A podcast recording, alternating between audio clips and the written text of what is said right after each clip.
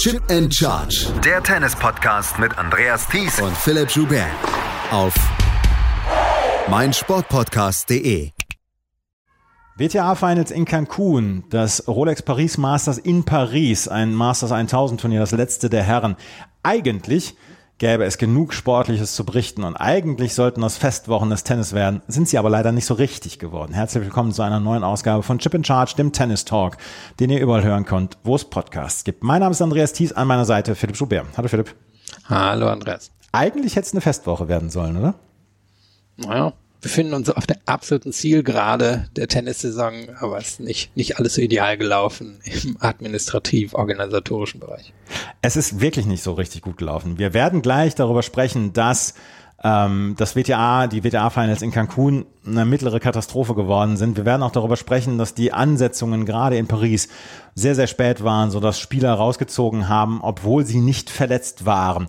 Ähm, wir werden auch noch über Alexander Zverev sprechen heute im News-Teil dieses ähm, Podcasts, der ähm, eine Anklage hat beziehungsweise einen Strafbefehl bekommen hat und der sich dagegen wehrt. Ähm, er ist jetzt zweimal der häuslichen Gewalt bezichtigt worden. Wir werden allerdings auch über das Sportliche sprechen, weil das Turnier in Paris war fantastisch und auch beim bei den WTA-Finals in Cancun haben wir einiges gelernt. Das alles gleich hier und wir fangen an mit den WTA-Finals, die zu diesem Zeitpunkt, wo wir aufnehmen, noch nicht beendet sind. Das alles gleich hier bei Chip and Charge, dem Tennis Talk.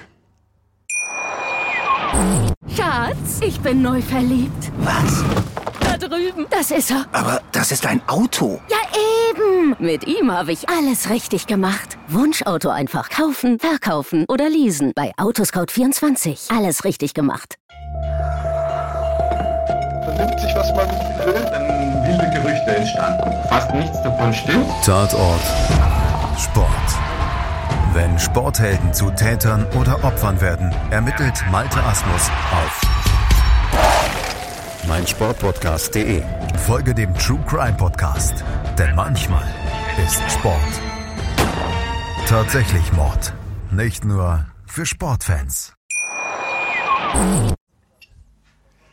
Die WTA-Finals haben letzte Woche in Cancun stattgefunden. Sie finden immer noch statt. Zu dem Zeitpunkt, wo wir aufnehmen, ist das Doppelfinale noch nicht gespielt und das Einzelfinale auch noch nicht. Da wir morgen leider keine Zeit haben aufzunehmen, müssen wir uns heute schon drum kümmern. Und Philipp, wir sind ja eigentlich eher bereit, abwägend zu, zu reden und abwägend hier auch im Podcast zu bringen. Und wer uns länger kennt, der weiß auch, dass wir eher selten ranten oder dass wir eher selten ähm, nicht aus der Haut fahren, aber selten so richtig deutliche Worte finden. Aber das, was letzte Woche sich in Cancun abgespielt hat, ist mit Desaster noch nett umschrieben, oder?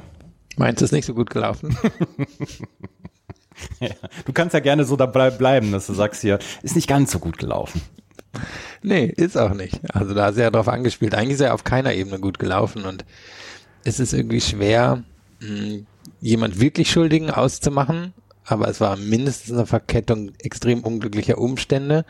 Können Sie ja mal auseinandernehmen, die Verkettung. Genau, wir, bevor wir über das Sportliche sprechen, weil es gibt auch ein bisschen was Sportliches zu besprechen, müssen wir das erstmal ausdröseln, was überhaupt passiert ist. Also es gab ja die Nachricht, es soll WTA-Finals geben in diesem Jahr. Zhen ist rausgefallen, die in den letzten Jahren eigentlich hätten ähm, austragen sollen und äh, Shenzhen, der Vertrag ist aufgelöst worden. So, jetzt suchte man nach einer Alternative. Da waren zur Auswahl Cancun und Ostrava.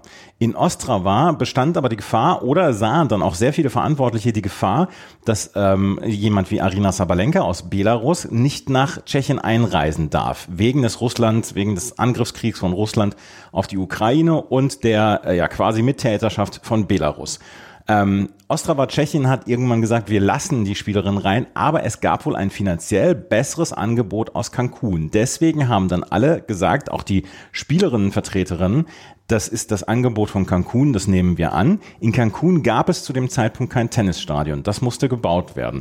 Es gab eine Woche bevor das Turnier gestartet ist, zwei Trainingsplätze. Die Spielerinnen konnten auf den Trainingsplätzen trainieren, aber noch nicht auf dem Stadioncourt. Drei oder vier Tage vor dem Turnier gab es dann ein lustiges Foto von der WTA, die nur eine gerade fertige Tribüne äh, fotografiert haben und dann geschrieben haben, hier, wir sind bereit. Aber der Platz war noch nicht fertig. Der Platz war erst einen Tag bevor das Turnier anfing, fertig dann auch für die Spielerin. Sollte eine ganze Menge an Löchern haben, sollte nicht wirklich bespielbar sein. Und das war so ja die Herleitung Richtung Turnier. Hast du dem noch was hinzuzufügen?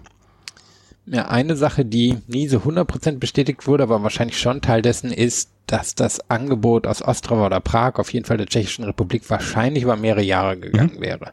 Und da steht ja jetzt immer im Raum, sollen die WTA-Finals langfristig nach Saudi-Arabien?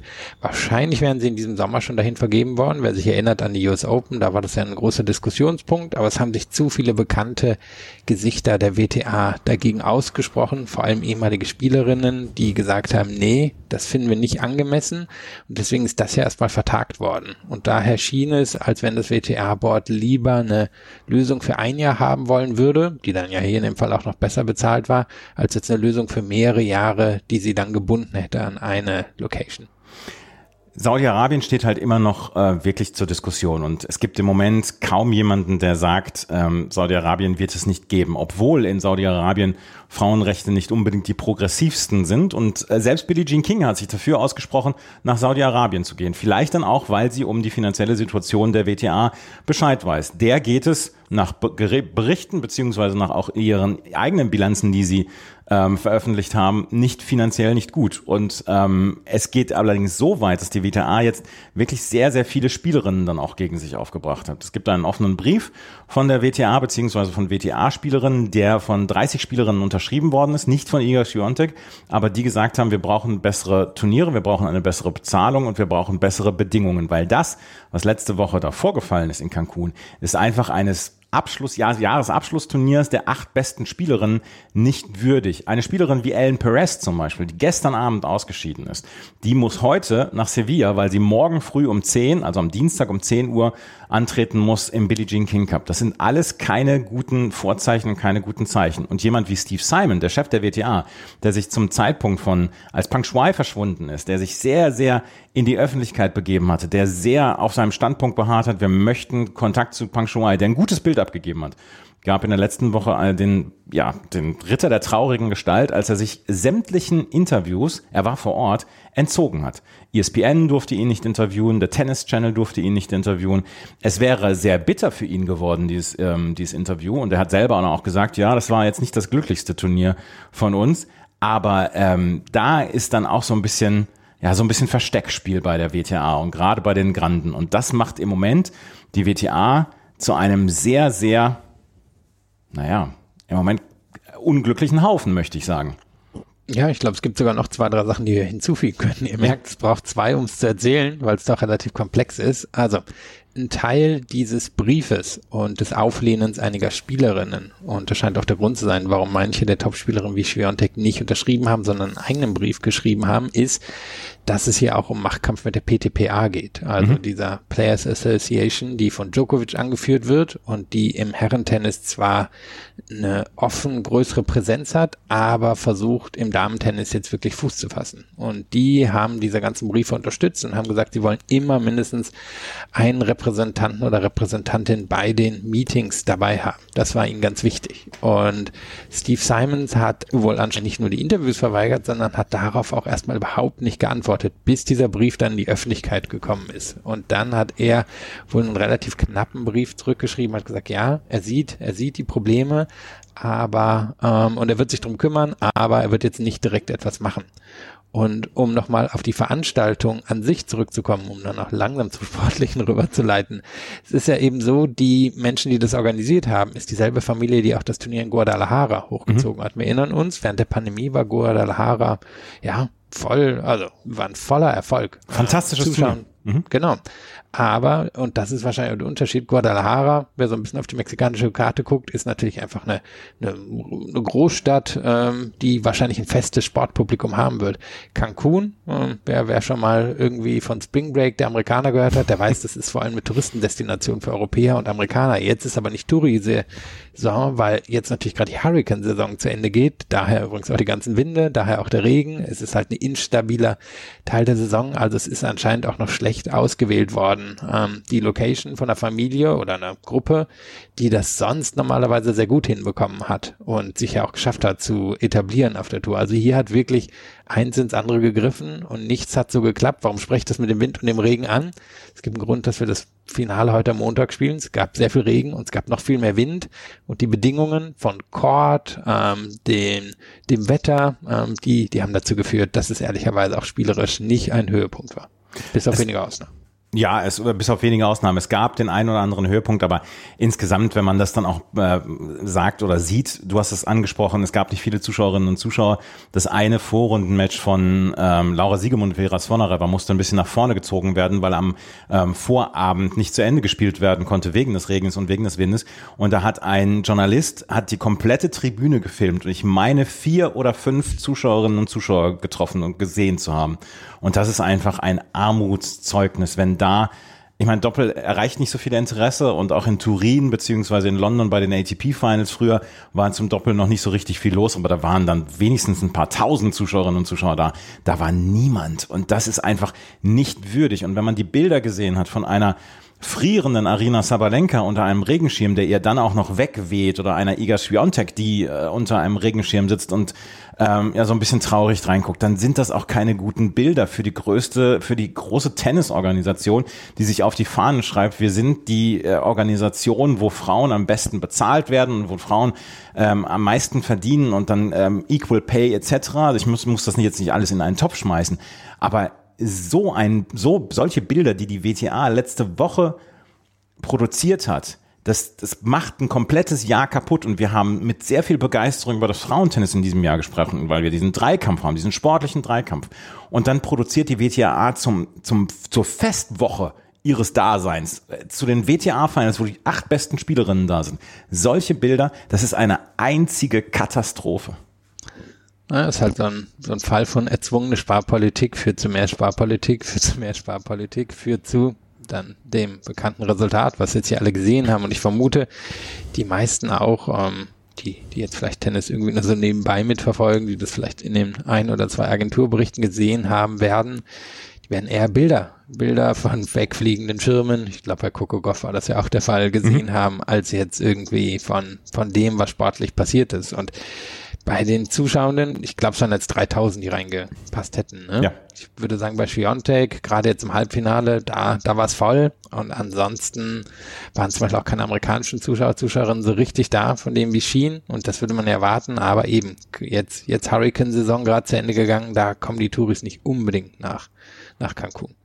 Dann lass uns mal über die sportlichen Nachrichten sprechen. Und lass uns erst über die guten Nachrichten sprechen, weil wir brauchen jetzt mal ein oder zwei gute Nachrichten, nachdem wir jetzt knapp zehn Minuten hier so vor uns hingeroundet haben. Ähm, Jessica Pegula ist eine der guten Geschichten gewesen. Wie sie durch ihre Vorrunde durchgegangen ist in der Bacala Group mit Arina Sabalenka, mit Elena Rybakina und mit Maria Sakkari, das war sehr beeindruckend. Gegen Elena Rybakina mit 7 zu 5, 6 zu 2 gewonnen, gegen Arina Sabalenka mit 6 zu 4, 6 zu 3 gewonnen und gegen Maria Sakkari mit 6 zu 3, 6 zu 2 gewonnen. Ihr wird ja zwischendurch so ein kleines bisschen vorgeworfen, dass sie nicht das elektrisierendste Tennis hat, dass sie nicht unbedingt die Power hat, aber gerade in solchen Bedingungen, wo man ähm, wenig Margin for Error hat, wo man wenig ähm, Möglichkeiten hat, wirklich ein bisschen risikoreicher zu spielen. Vielleicht ist das Spiel gerade perfekt gewesen für diese Woche in Cancun. Sie ist zu diesem Zeitpunkt im Finale. Sie spielt heute Abend das Finale gegen Iga Swiatek. Ja, und ich muss sagen, ich habe sie vorher unterschätzt. Ähm, Wir hatten letzte Woche kurz über die Auslosung gesprochen und für mich war sie eigentlich eine Kandidatin, die hier wahrscheinlich in der Gruppe ausscheiden würde. Und wenn man jetzt aber drauf schaut, ähm, ich hatte eben nur den Wind als Faktor gesehen, aber der andere Faktor war ja einfach, wie die Absprünge auf dem Court waren. Und die waren manchmal extrem hoch und manchmal waren die ziemlich niedrig und manchmal sind sie gar nicht so richtig hochgekommen und es war nicht wirklich berechenbar. Was braucht man, wenn es nicht so berechenbar ist? Man braucht eigentlich ein unkompliziertes Spiel. Und wenn man guckt, wer wer im Finale am Ende ist, Pegula gegen Schiontek, haben beide ein sehr unkompliziertes Spiel. Ich meine, Pegula hat keine keine riesig langen Schwünge, ähm, die kann sich eigentlich allen Bedingungen anpassen, die ist ja auf allen Belegen auch ungefähr ziemlich gleich gut und die konnte damit perfekt umgehen. Und jetzt ist das natürlich noch nicht die, ist vielleicht die halbe Miete. Die andere ist natürlich, dass man dann in der Lage sein muss, das auch nervlich zu schaffen. Und da muss ich sagen, das war sehr beeindruckend von ihr, weil der eine Faktor, wie bei Goff, war ja, dass sie hier eben auch Doppel gespielt hat. Das heißt, sie war permanent im Einsatz und das andere, sie ist jetzt auch nicht berühmt dafür geworden, Top Ten Spielerin zu schlagen, obwohl jetzt hier mit den vier Siegen hat sie die Jahresbilanz nochmal sehr aufgehübscht. Aber sie hat sich ja auch wirklich, naja, in keinem Match den Schneid in irgendeiner Form abkaufen lassen. Sie hat Sabalenka, Rybakina, Sakari und Goff alle klar bis sehr klar geschlagen und da hilft eben wirklich dieses unkomplizierte Spiel, aber das erstmal durchziehen zu können das ist für mich hier das Beeindruckende bei Pegula gewesen. Ja, und links und rechts einfach nicht zu gucken, wie sind die Bedingungen und nicht darüber zu lamentieren, sondern sie hat wirklich ähm, ihre Chance beim Schopfe gepackt. Und äh, da kommt dann ja noch dazu, Sabalenka, Rybakina, Coco Golf, alle drei dann, also die großen Gegnerinnen, alle drei sind dann ähm, auch so ein bisschen angewiesen auf einen richtig guten Aufschlag. Bei dem Wind mit dem Ballwurf, der bei Sabalenka relativ hoch ist, der bei Rybakina relativ hoch ist, ähm, hat man dann auch Schwierigkeiten, dann den, den Aufschlag so unterzubringen. Und der ist bei Pegula nicht unbedingt der, ähm, der erste Schlag, der einem ins, ins Gedächtnis kommt, wenn man über Jessica Pegulas Tennis nachdenkt. Und auch das kam dann ja noch dazu. Also insgesamt du sagst es, unkompliziertes Spiel und ähm, ja, so, so ein bisschen, vielleicht auch so ein bisschen, ich möchte es nicht unbedingt immer reinbringen, aber die Buffalo Bills Mentalität, die spielen auch in Meter hohem Schnee. ja, also das, das kann man hier nicht unterstellen, dass sie es nicht gemacht hätte. Wenn wir jetzt nochmal so ein bisschen auf die einzelnen Matches gucken, Sabalenka hat ja einfach ihr Tennis hier durchgezogen, über die reden wir gleich nochmal separat. Das heißt, sie ist auf den, auf den Ball draufgegangen. Die hat aber natürlich auch einigermaßen lange Schwünge und die hat sich meiner Meinung nach auch nicht unbedingt an den Wind angepasst. Wie gesagt, wir reden gleich nochmal über sie. Rybakina ist eine absolute Präzisionsspielerin. Das sind natürlich auch nicht die idealen Bedingungen, obwohl das Match im ersten Satz auch an, an oder in Richtung Rybakina hätte kippen können. Zachary war, war nicht gut in diesem Turnier, kommen wir gleich noch zu. Und dann spannend ist natürlich gewesen, wie, wie wir das Halbfinale verlaufen. Eben Goff ist nicht nur ihre Doppelpartnerin, sondern Goff ist ja auch klar, klar die Nummer eins im amerikanischen Tennis. Ähm, das hat Pegula ja auch hinterher noch so gesagt. Und ähm, trotzdem ist Pegula in dieses Halbfinale als Favoritin reingegangen, weil Goff extreme Probleme äh, mit dem Aufschlag vor allem in der Gruppenphase hatte. Und der hat sie überhaupt gar keine Chance gelassen. Und ähm, ich glaube, das war ein sehr wichtiger Sieg für sie. Sie wird natürlich langfristig nicht an Goff vorbeiziehen. Goff wird auch die bessere Karriere als sie haben. Trotzdem ist sie ja schon noch ein, fast ein Jahrzehnt älter. Und ich glaube, es tut ihr, selbst wenn es eine enge Freundin ist, ab und an mal gut, da, da nochmal ranzukommen an Goff. Ja, absolut. Jeder Sieg gegen eine Top-Ten-Spielerin und jeder Sieg dann auch gegen eine Freundin ähm, passt dann sehr gut ins Konzept. Äh, kleine Side-Note. Äh, Coco Goff und Jessica Pegula haben jetzt, glaube ich, dreimal die WTA-Finals in Doppel erreicht. Noch nicht ein einziges Match gewonnen. Stimmt, diesmal waren sie wieder 0-3. Sie hätten genau. weiterkommen können, ne? aber es mhm. waren 0-3, ja. Genau. Ähm, dann lass uns doch über ihre Finalgegnerin gleich auch mal sprechen. Dann gehen wir jetzt nicht die Gruppen durch, sondern einfach mal die äh, Finalistinnen und Halbfinalisten etc. Iga Swiatek hat die Gruppe in der Chetumal, Chetumal Group gewonnen, ähm, mit drei Siegen, 6 zu 0 Sätze vor Coco Gauff, die 2 zu 1 gespielt hat, Ons Jabeur und Maketa Vondrushova. Jabeur und Vondrushova waren so ein bisschen naja, die schwächsten Spielerinnen dann in diesem Turnier zusammen mit Maria Sakkari, aber ähm, die war, also von, von vornherein hatte man eigentlich das Gefühl, dass Sviontek und Coco Gauff sich qualifizieren werden. Wie Iga Sviontek jetzt einfach mal mehr als 20 Matches in diesem Jahr mit einem 6 zu 0 zum Beispiel, äh, ja, beendet hat, ist mal wieder beeindruckend gewesen. Und auch hier gegen Onstabeur 6-0, 6-1, Entschuldigung, das war Coco Golf, gegen, äh, gegen Iga, gegen Coco Golf 6-0, 7-5, gegen Maketa Vondrushova 7-6, 6-0 und gegen Onstabeur 6-1, 6-2 gewonnen. Und das ist halt wieder beeindruckend gewesen, wie sie dann im in ihrer Gruppe dann auch wirklich extrem gut gespielt hat und dann im Halbfinale gegen Arina Sabalenka auch hat nichts anbrennen lassen. Ich habe das Gefühl, alles war auf dieses Match ausgerichtet bei Schiontek. Gegen Sabalenka. Ja, ja, also ich glaube, sie wollte den Sieg. Sie will auch unbedingt die Nummer eins am Ende des Jahres haben. Gewinnt sie das Finale, ist sie die Nummer eins am, am Ende der Saison. Und ich glaube, es war wirklich wichtig für sie, auch um nochmal zu zeigen, hm, ja, es war nicht das perfekte Jahr, aber am Ende bin ich immer noch die beste Spielerin. Und Sabalenka war die konstanteste Spielerin, aber Schwiontek ist wahrscheinlich am Ende immer noch die beste Spielerin. Und sie, sie hat hier natürlich Matchups dabei gehabt, die ihr liegen. Ähm, von Druschwa, Goff, die, die liegen ihr. Mm, aber was sie dann wirklich mit Sabalenka im Halbfinale angestellt hat, fand ich schon sehr beeindruckend. Und bei ihr ist natürlich ein großer Faktor, welchen Spin sie gehen kann. Ähm, das hilft im Wind, das hilft einfach, einen Platz zu kontrollieren. Aber ich fand sie insgesamt, und das hat mich sehr beeindruckt, extrem konzentriert. Wir haben auch in diesem Jahr bei ihr schon Turniere erlebt, wo sie Probleme hatte reinzukommen, wo sie sich auch ein bisschen gequält hat, wo die Bedingungen vielleicht auch nicht so ideal waren waren. Man erinnert sich auch an die berühmten US Open vor anderthalb Jahren, wo sie eben über den Ball so unzufrieden war und auch durchaus in der Öffentlichkeit gemeckert hat. Hier haben wir nicht so viel von ihr gehört, zumindest nicht über, über die Bedingungen an sich, sondern sie, sie hat es hier durchgezogen. Und ähm, das fand ich beeindruckend. Und gerade jetzt diese Leistung gegen Sabalenka im Halbfinale höchst konzentriert, ähm, ihre Stärke total ausgespielt. Das ist der Return. Da hat sie Sabalenka gerade bei, bei deren zweiten Aufschlag ganz wenig Chancen gelassen. Sie hat es über die Vorhand ähm, kontrolliert. Sie ist relativ häufig ans Netz gekommen. Also das war eine, das war eine beeindruckende Leistung, fand ich, von Schwiontek, die nochmal ein totales Ausrufezeichen gesetzt hat, wer, wer die Chefin im Ring ist.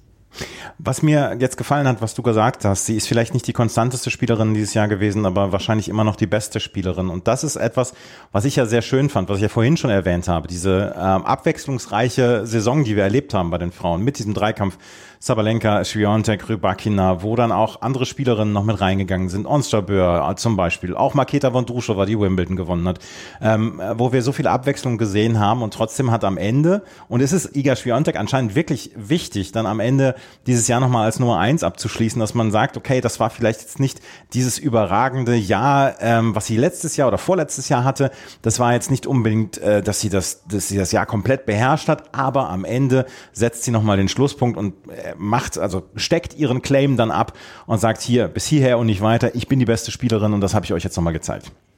Ja, und da ist ja auch ganz spannend, wenn man jetzt mal auf die beiden Gruppenkonstellationen guckt. Am Ende geht Sabalenka durch, ein bisschen gewurschtel war es schon, ähm, sie hat trotzdem eine ziemlich positive Bilanz, was die, was die Games angeht. Die spielen ja dann im Gruppenformat einen, einen Faktor. Also natürlich geht's erst nach Siegen, dann geht's nach Sätzen, dann geht's nach Games. Und wenn wir jetzt aber mal rüber zu Schwiontek gucken, die gewinnt mal kurz 14 Prozent mehr, mehr ihrer mhm. Games. Ähm, auch 7 Prozent mehr als Pegula. Also 38 zu 14 Games am Ende für Schwiontek. Und das ist es halt. Schwiontek kann komplett dominieren. Hm, sie hat nicht mehr die Konstanz aus der 2022er Saison, aber dieses Dominieren ist immer noch in ihr drin. Und auch die Performance gegen Sabalenka im Halbfinale war dominant. Ähm, äh, da, da war sie für mich die klar bessere Spielerin. Und ja, klar, jetzt kann das alles Makulatur sein und sie verliert das Finale gegen Pegula, so wie damals, als sie beim United Cup auch gegen Pegula verloren hat. Es ist im Bereich des Möglichen. Trotzdem hat sie ja hier für, für nochmal ähm, Abstand gesorgt zu den anderen absoluten Topspielerinnen und da würde ich Pegula selbst bei einem Sieg bei dem WTA-Finals nicht dazu zählen.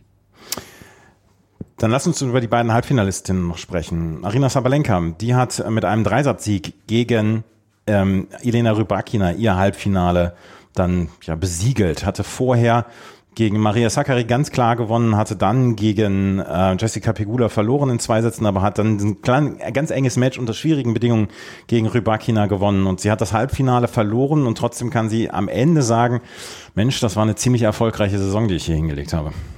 Ja, was war jetzt die, die Statistik? Erste Spielerin seit 17 Jahren, die bei allen fünf großen Turnieren im Halbfinale stand. Ich meine, ja. äh, na, war es 0,6 oder so gewesen. Und das, das zeigt ja eben wirklich diese Konstanz. Und das ist natürlich etwas, was man nicht unbedingt mit ihrem Spiel assoziieren würde aber dadurch, dass sich der Surf stabilisiert hat und dadurch, dass sie einfach ein gewisses Grundniveau bringt, scheidet sie mittlerweile sehr selten früh aus. Sie kommt im Moment noch zu selten über die großen Hürden drüber und da wird sich zeigen, hat sie das Spiel, um dauerhaft eben die, die großen Halbfinals und Finals zu gewinnen oder ist das so ein bisschen, wo, wo sie jetzt an ihre Grenze stößt? Aber was sie jetzt in Konstanz erreicht hat, ist extrem beeindruckend. Und Rybakina, das war ja ein Sieg, das war eins dieser Matches, was über zwei Tage ging und mit x Unterbrechungen und sehr unangenehm, dass sie da durchgekommen ist, war beeindruckend. Und ähm, ja, im Halbfinale war sie die zweitbeste Spielerin. Meiner Meinung nach ist Schwiontek auch immer noch eher ein schwieriges Matchup für sie. Ähm, aber sie, sie versucht stets ihr Bestes, sagen wir mal so, in den direkten Duellen. Und ich könnte es ja komplett nachvollziehen, wenn man, wenn man äh, bei solchem Spiel wie das gegen Elena Rybakina irgendwann einfach sagt, Leute, ich habe einfach keine Lust mehr. Aber irgendwann geht es dann darum, Visier runter und einfach durch. Das, äh, so blöd es sich anhört, aber das muss man dann ja einfach mal machen. Ja, und ich glaube, die Nummer eins war ja schon wichtig. Ja. Also ich war auch sehr gespannt, wie sie jetzt nach dem Match reagieren würde. Ist sie, ist sie dann irgendwie am Netz sickig gegen Schwiontek? War sie aber nicht. Fand ich sie jetzt freundlich. Und ähm, ich glaube, es ihr wirklich wichtig, weil wer weiß, wie viele Chancen sie noch haben wird, das Jahr als Nummer eins abzuschließen. Aber sie war zumindest, und sie kann es ja auch noch werden, aber sie war zumindest bis zum allerletzten Match dran. Die andere Halbfinalistin, die dann gegen Jessica Pegula verloren hat, das war ähm, am Ende Coco Gauff. Coco Gauff hatte ihre ähm, Vorrunde mit zwei Siegen abgeschlossen, hatte gegen uns Jabeur klar gewonnen und hatte auch gegen äh, Makita Vondrushova verloren. Das war ein ganz enges Match und vielleicht das beste Match dieser gesamten Vorrunde. Hatte dann gegen Iga Swiatek klar verloren und da auch da waren wir ja sehr äh, gespannt drauf, wie das ausgehen würde. Es ging am Ende so aus, wie die meisten Matches in diesem Jahr oder in den letzten Jahren für Iga Swiatek ausgegangen sind, 6-0, 7-5. Da war es wieder so, dass Coco Gauff ihre Rückhand nicht so richtig gut verstecken, äh, ihre Vorhand nicht gut verstecken konnte und ähm, dass sie dann wirklich äh, vom Platz ja, im ersten Satz vom Platz geschossen worden ist von Iga Swiatek. Aber sie hat das Halbfinale erreicht. Dort hat sie klar gegen Jessica Pegula verloren. Wird wahrscheinlich, ist wahrscheinlich eine derer, der Spielerinnen, die ganz froh waren, dass das Turnier jetzt zu Ende war. Ja, kann ich mir auch vorstellen. Also war ähm, trotzdem eine kämpferisch beeindruckende Leistung. Ähm, sie hatte eben dieses eine Match mit den 18 Doppelfehlern drin. Sie kam überhaupt nicht mit den Bedingungen klar. Wir haben über komplizierte und unkomplizierte Spiele gesprochen. Ihr ist schon, schon eher ein bisschen kompliziert, dadurch, dass die Vorhand halt so ein, so ein Faktor sein kann und dadurch, dass sie dann doch auch schon von ihrem Abwurfschlag abhängt. Dafür würde ich sagen, hat sie sich hier erfolgreich durchgequält. Ähm, Glaube ich jetzt auch nicht, dass es irgendwas Negatives für die Zukunft bedeutet, sondern sie, sie gehört jetzt zu den vier besten Spielerinnen dazu dazu und damit geht es ja dann auch ins nächste Jahr hinein. Coco Goff also im Halbfinale rausge ausgeschieden. Die Spielerinnen, die in der Vorrunde ausgeschieden sind, Ons Jabeur, Makita Vondrushova und auf der anderen Seite äh, Maria Sakkari und Elena Rybakina. Maria Sakkari war komplett auf verlorenem Posten. Die hat dieses eine Match gegen Elena Rybakina ganz knapp verloren mit 7 zu 6 im dritten Satz. Und auch Ons Jabeur und Makita Vondrushova sahen nicht so aus, als wollten sie, als könnten sie noch in irgendeiner Weise etwas dazusetzen, um dieses Turnier noch spannender zu machen. Ja, wenn wir mal kurz auf die Einzelnen eingehen. Ähm, Rybakina, das wahrscheinlich so ein bisschen, was wir erwarten konnten. Die, die ist irgendwie, naja, seit dieser Geschichte in Rom, French Open, wo sie diese Erkrankung hatte, ist sie so ein bisschen zurückgefallen. Ist immer noch relativ locker eine Top-8-Spielerin, aber kommt eben oben nicht mehr ganz ran. Und nachdem hier dann klar war, dass Pegula in so guter Form ist und mit den Bedingungen so klar kommt, war, war ja auch irgendwie, war auch die Frage, wer kommt weiter zwischen Rybakina und Savalenka. Und das war eine enge Geschichte. Am Ende war Savalenka leicht besser. Ich glaube aber, dass Rybakina, wenn sie vielleicht nochmal eine Offseason hat, wo sie sich nochmal äh, gut vorbereiten kann, im nächsten Jahr wieder dabei ist. Zachary ist echt schon ganz schön abgefallen. Also die Geschichte gegen Rybakina war eng, aber das, das war insgesamt ein bitteres Turnier für sie, finde ich. Ähm, sie wird sich freuen, dass sie dabei gewesen ist, aber hat halt auch schon gezeigt, dass sie limitiert ist. Die Bedingungen waren, waren natürlich nicht das, was ideal für sie ist. Trotzdem, mh, mm, wahrscheinlich hat sie ihr Plateau erreicht. Von war, finde ich, hat sich okay verkauft, ähm, hat einen Satz gewonnen. Das, das hat schon gepasst. Jabeur hat zwei ganz harte Niederlagen kassiert, gegen Vondrushova gewonnen. Jabeur hat ja auch einfach klar gemacht, dass sie im Moment emotional sehr mitgenommen ist von der Situation im Nahen Osten. Also die, die hat er, glaube ich, sehr dran zu kauen. Die hat ja auch einfach ein Jahr gehabt, was naja, verletzungsmäßig hart war. Dann hat sie das Wimbledon-Finale verloren. Muss man eigentlich Chapeau sagen, dass sie sich davon so erholt hat. Ich kann mir vorstellen, dass sie hier den Sieg gegen Vondrushova auch unbedingt wollte und sie, tja, ich bin so gespannt, wie es bei ihr weitergeht. Sie hat sich jetzt ein paar Jahre oben gehalten. Reicht's noch für diesen einen Grand Slam Titel? Reicht's noch für Wimbledon? Wir schauen mal. Lass uns noch gerade über das Doppel sprechen. Weil dort stehen Laura Siegemund und Vera Svonareva im Finale. Sie haben sich als letztes der acht Paarungen qualifiziert für diese WTA-Finals und haben sich in der Gruppe durchgesetzt äh, gegen Barbora Krejcikova und Katerina Sinjakova und Coco Gauff und Jessica Pegula. Sie sind zusammen mit Gabi Dubrowski und Aaron Routliff aus dieser Gruppe rausgekommen. Dubrowski und Routliff haben alle drei Matches gewonnen. Siegemund und Svonareva haben dann gegen Coco Gauff und Jessica Pegula mit 10 zu 8 im Match-Tiebreak gewonnen, mussten ein paar Stunden später dann ran, haben gegen Storm Hunter und Elisa Mertens das wahrscheinlich konstanteste Doppel in diesem Jahr, ähm, das Finale erreicht mit 10 zu 5. Spielen heute Abend gegen Ellen Perez und Nicole Melika Martinez. Ich habe am Anfang gesagt, Ellen Perez war im Halbfinale ausgeschieden, ist sie nicht, sie ist im Finale mit äh, Nicole Melika Martinez. Das ist 19.30 Uhr deutscher Zeit am Montag. Und danach muss Ellen Perez in irgendeiner Weise sehen, wie sie nach Sevilla kommt, weil dort äh, spielt Australien dann nämlich auch im Billie Jean King Cup. Ähm, Svonareva, Siegemund, dass die sich hier für das Finale qualifiziert haben, das ist dann auch so ein, so ein bisschen, erstens könnte ich mir vorstellen, die Erfahrung. Zweitens, sie haben alles getan, um sich noch zu qualifizieren, haben in Nanchang dieses Turnier gewonnen am Ende. Und drittens, jetzt haben wir eine Chance, jetzt nutzen wir sie auch und haben sich gegen Krejcikova, Sinjakova und Coco Gauff Pegula durchgesetzt. Das ist aller Ehren wert. Und dann auch im Halbfinale noch gegen Storm Hunter und Elise Mertens. Ja, ist eine Überraschung. Ähm, positive Überraschung. Ich fand sie wirklich ein gutes Doppel oder sie sind ja ein gutes Doppel, aber hier, hier war es fast zur Perfektion vorgetragen. Eben Swanareva super solide von der Grundlinie, ist ja auch schon immer gewesen. Ihr fehlt halt so ein bisschen die, die Dynamik früherer Tage, aber sie, sie kann immer noch hinten alles zurückbringen. Und dann Siegemund vorne am Netz, die finde ich eine sehr gute Woche bisher gehabt hat. Und ähm, ja, gerade der, der Halbfinalauftritt, der auch, denke ich, gegen sie hätte laufen können, du hast schon angesprochen, Hunter Mertens, ähm, klingt ja auch so schön, ne? wenn man sagt Hunter Mertens. Ich fand allerdings auch in der Ansage, äh, in der Anzeige unten Siege Swanareva, sehr schön. Ähm, wer, wer es nicht gesehen hat, die werden abgekürzt, die Namen, und darum stand mhm. da Siege Swanareva und Hunter Mertens.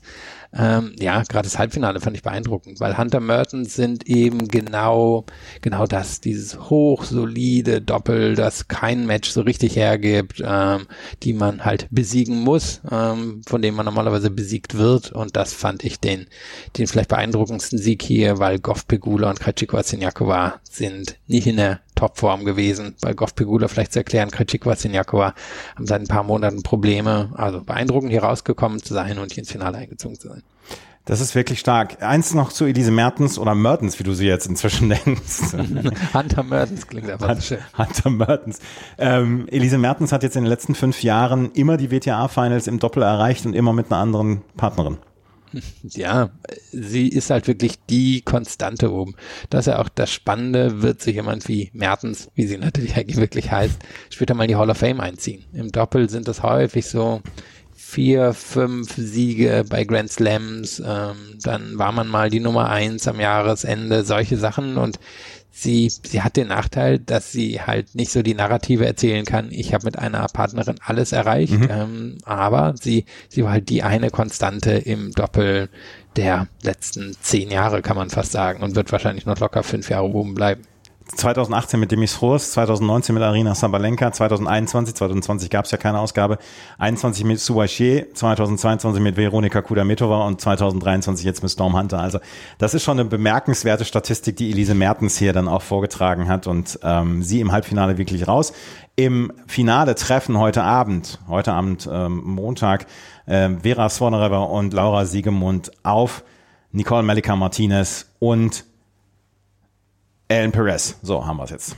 Das war die, das waren die WTA Finals. Gleich werden wir über die Herren sprechen. Dann werden wir in Paris sein. Und auch da haben wir so ein bisschen, ja, so ein bisschen Ärger zu kanalisieren und zu channeln. Also das ist auch nicht glatt gelaufen, das Turnier, obwohl es am Ende ein wirklich überragendes Turnier war. Das alles gleich hier bei Chip and Charge, dem Tennis Talk. Schatz, ich bin neu verliebt. Was?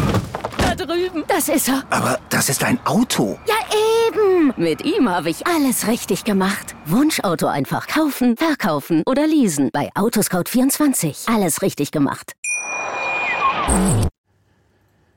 Das letzte Masters 1000 der Herren ist das Rolex Paris Masters in Paris und ähm, ist seit den 90ern, seit Ende der 80er ist es eigentlich eine absolute Konstante und wir wissen, eigentlich fast jedes Jahr, dass es ein gutes Turnier produziert. Es gibt immer mal wieder Überraschungen. Manchmal sind die Spieler dann auch müde gewesen, sodass es wirklich große Überraschungen gab. In diesem Jahr gab es keine große Überraschung mit Novak Djokovic. Aber Philipp, bevor wir auf die Umstände zu sprechen kommen, sportlich gesehen fand ich, war das dieses Jahr ein fantastisches Turnier und gehört wahrscheinlich zu den drei besten des Jahres. Meinst du generell oder Masters-Turnieren?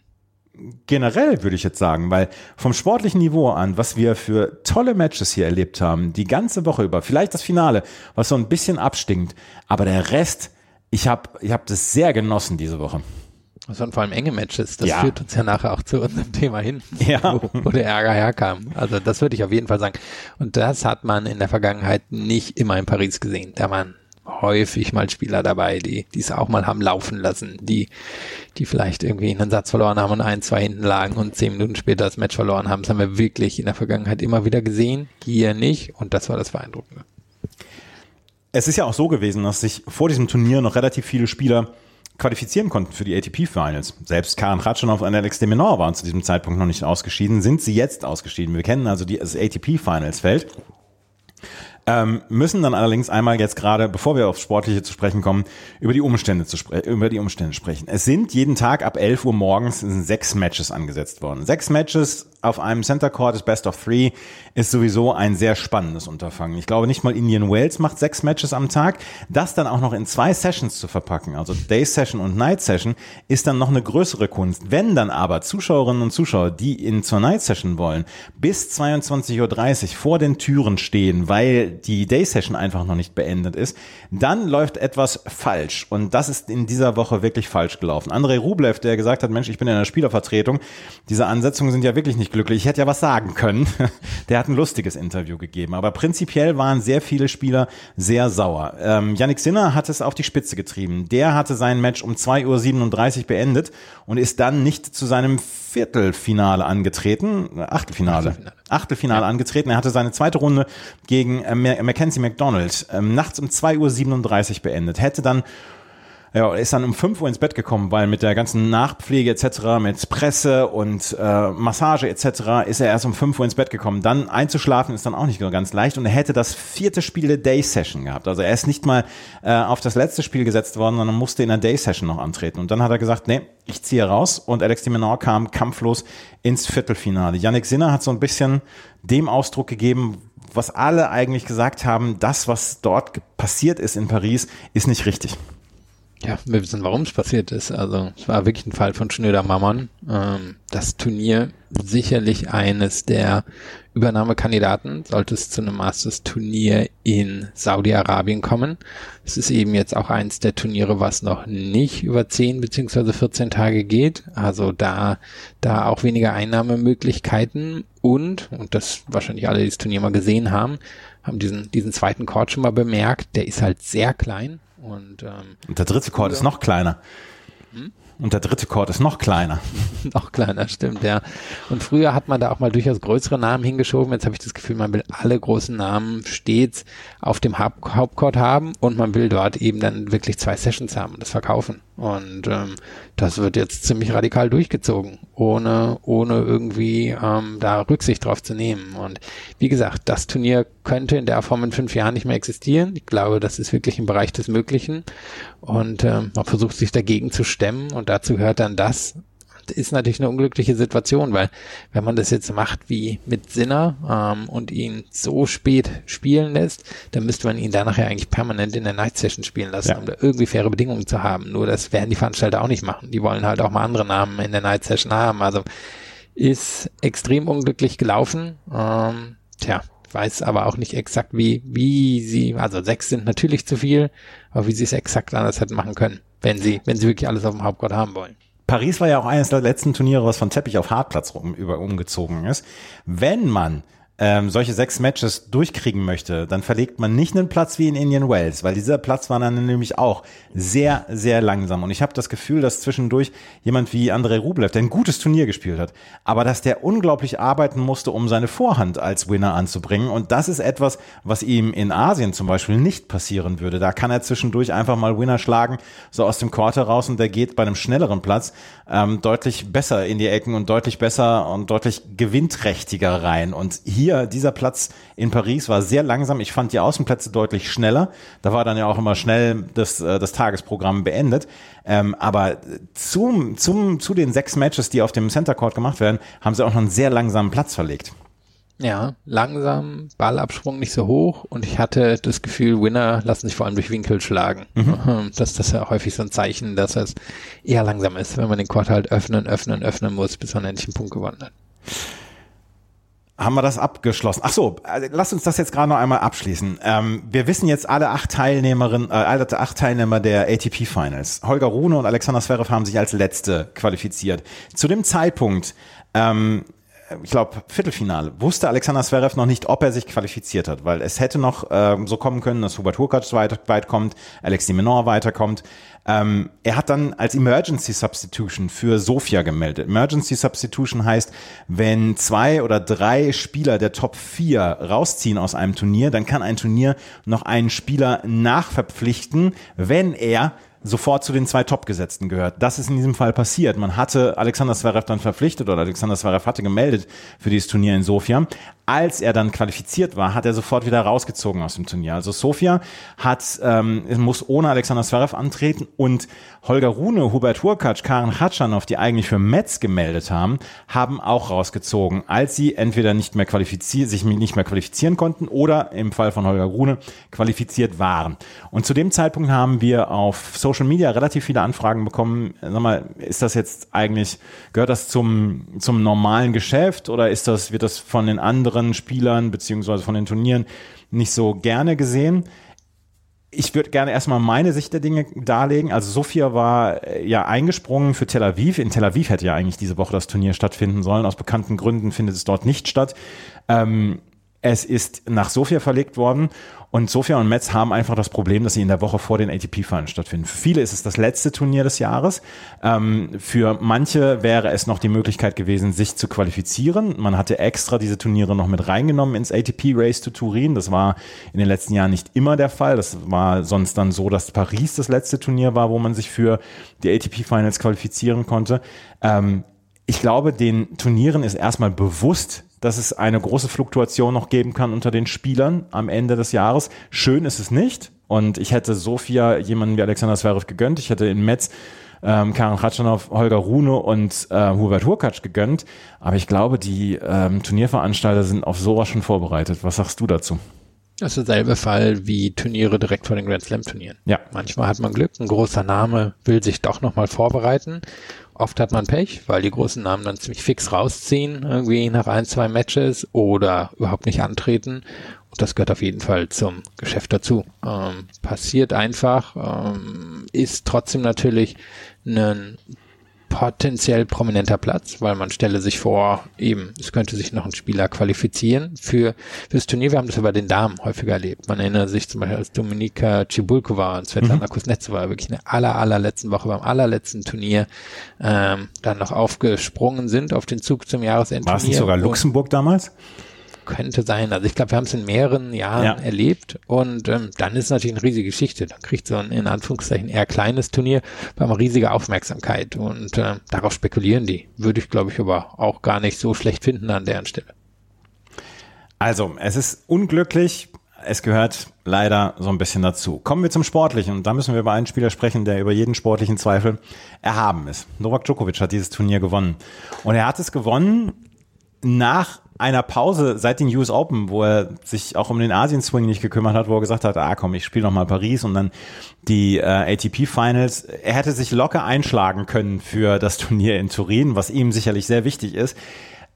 Locker einschlagen gibt es anscheinend in der Welt von Novak Djokovic nicht, weil wie er hier den Grind angenommen hat in diesem Turnier, das war mehr als bemerkenswert. Erste Runde gegen Thomas Martin Echeverry, gegen seinen Superfan Nummer eins mit 6 zu 3, 6 zu 2 gewonnen. Wer die Geschichte nicht kennt, Thomas Martin Echeverry hatte damals ein, ein Instagram-Posting gebracht, als er seinen ersten ATP-Punkt geholt hatte und hatte dann gemacht hier, ähm, erster ATP-Punkt, nur noch 9700 Punkte hinter Novak Djokovic. Dann, als er in die Top 100 eingezogen ist, das gleich nochmal gemacht. Er ist ein bisschen der Superfan von Novak Djokovic. Jedenfalls 6-3, 6-2. Dann gegen Talon Griegspoor ein ganz, ganz enges Match. 4-6, 7-6-6-4. Tellen Griegsborg fantastisch gespielt, hätte den Sieg wahrscheinlich verdient gehabt. Gegen Holger Rune 7-5, 6-7, 6-4. Holger Rune kämpfte zu dem Zeitpunkt noch um die ATP äh, Finals Qualifikation mit neuem Trainer, mit Boris Becker. Wollte er was anbieten. Er hat was angeboten. Djokovic setzt sich durch in einem fantastischen Match mit 6 4 im dritten Satz. Dann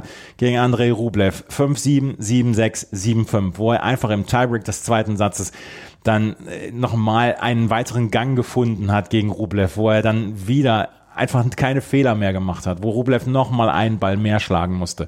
Hat er fantastisch gemacht. Das Finale war am Ende, ich habe es gesagt, ein bisschen abgestunken. 6-4, 6-3, sicherer Sieg gegen Grigor Dimitrov.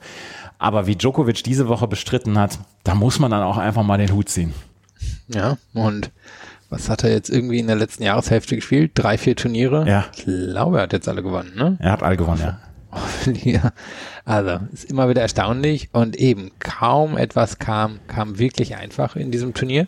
Ich würde auch sagen, gegen Griegsbohr hat man schon auch gemerkt, da, da war er noch nicht so top in Form. Er hatte ja anscheinend eben auch Magen-Darm. Genau. Ja mein, nach dem ersten Match gesagt, ne? Mhm. Und ähm, das, das glaube ich, erklärt es noch ein bisschen mit, dass er da auch ein bisschen kraftlos war. Gegen Rune war schon eine spannende Geschichte. Rune hatte bisher eine positive Bilanz gegen ihn und ist ja auch ein Spieler, der, glaube ich, es Djokovic in der Zukunft schwer machen wird. Und das war ihm sicherlich wichtig, das zu gewinnen. Und da hat man aber eben auch gesehen, der war dann im dritten Satz auf einmal der fittere Spieler. Ähm, da, da hat Rune dann angefangen, so ein bisschen zu pusten und nicht mehr so ganz an die Leistung von Djokovic ranzukommen. Und auch das ist aber ein Match, was er gut und gerne hätte laufen lassen können, nachdem er da den zweiten Satz verliert. Geht dann ins Halbfinale. Ähm, das war schon ein erstaunlich gutes Match und auch ein erstaunlich enges Match. Und dass er da dann irgendwie am Ende sich mal wieder so naja, durchschlingelt. Nee, das ist ein falsche Wort, weil er einfach ja schon der leicht bessere Spieler war. Und, und das hat ihn diese Woche ausgezeichnet. Er war der leicht bessere Spieler. Er war nicht der überragende Spieler, der leicht bessere Spieler und trotzdem am Ende eine der erstaunlichsten Zahlen des Jahres für mich. Hast du gesehen, was seine Bilanz auf Hardcore in diesem Jahr ist? Ähm, hat er ein oder zwei Matches verloren? 1, 33 zu 1. Er hatte ja. 1 gegen Medvedev in ja. irgendwo im Abu Dhabi oder in Dubai, in Dubai, Dubai, Dubai verloren, genau. Verloren. Und ähm, das ist eine vollkommen erstaunliche Bilanz, 33 zu 1. Ja, er hat ähm, insgesamt in diesem Jahr hat er fünf Niederlagen gehabt.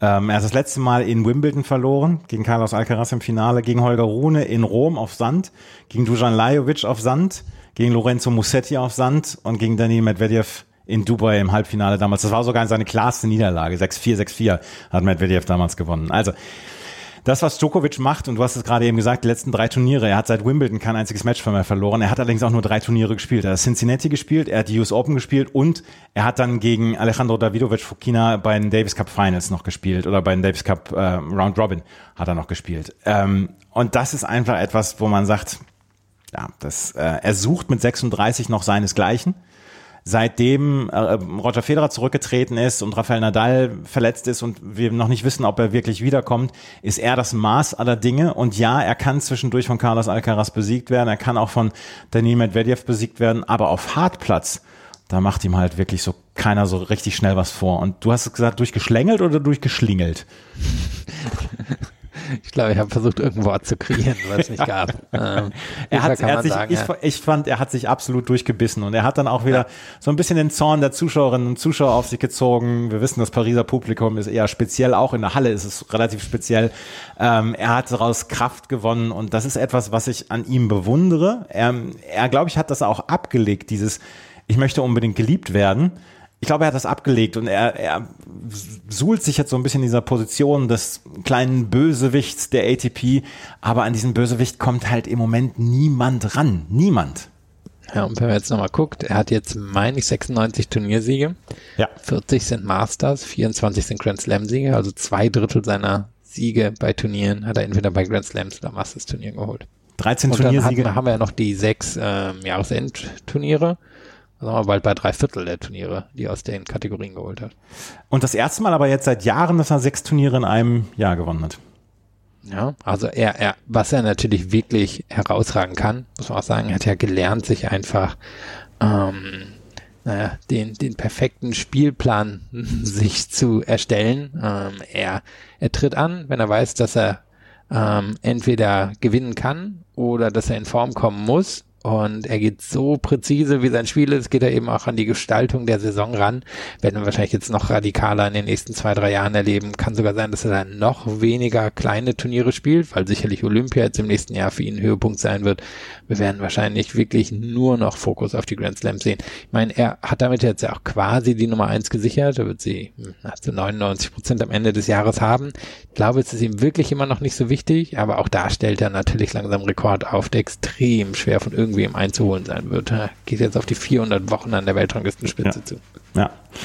Jimmy Connors muss um seinen Rekord von 109 Turniersiegen noch nicht bangen, aber wer weiß, wie lange es äh, Novak Djokovic schafft, seinem Körper noch die Höchstleistungen abzuverlangen. Wenn er in dem Level weitermacht, es sind noch 13 Turniere, die er braucht, 13 Turniersiege, die er braucht, um diese 109 von Jimmy Connors zu knacken.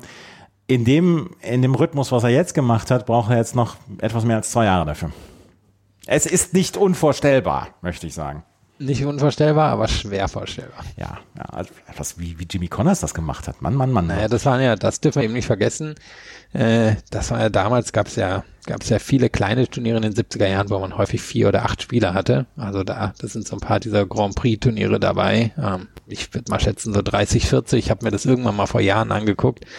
Und äh, also sind, sind schon so viele gewesen, aber vielleicht nicht Turnier-Turniere, wie man sie heute sehen würde. Schlagzeile für Social Media, um das ein bisschen, ein bisschen Reichweite zu bekommen. Philipp Joubert, Doppelpunkt, Jimmy Connors wird überschätzt. Mm, ja, Jimmy Connors hat, hat wie ein Eichhörnchen extrem viele Haselnüsse gesammelt. Vielleicht nicht immer die schönsten oder größten.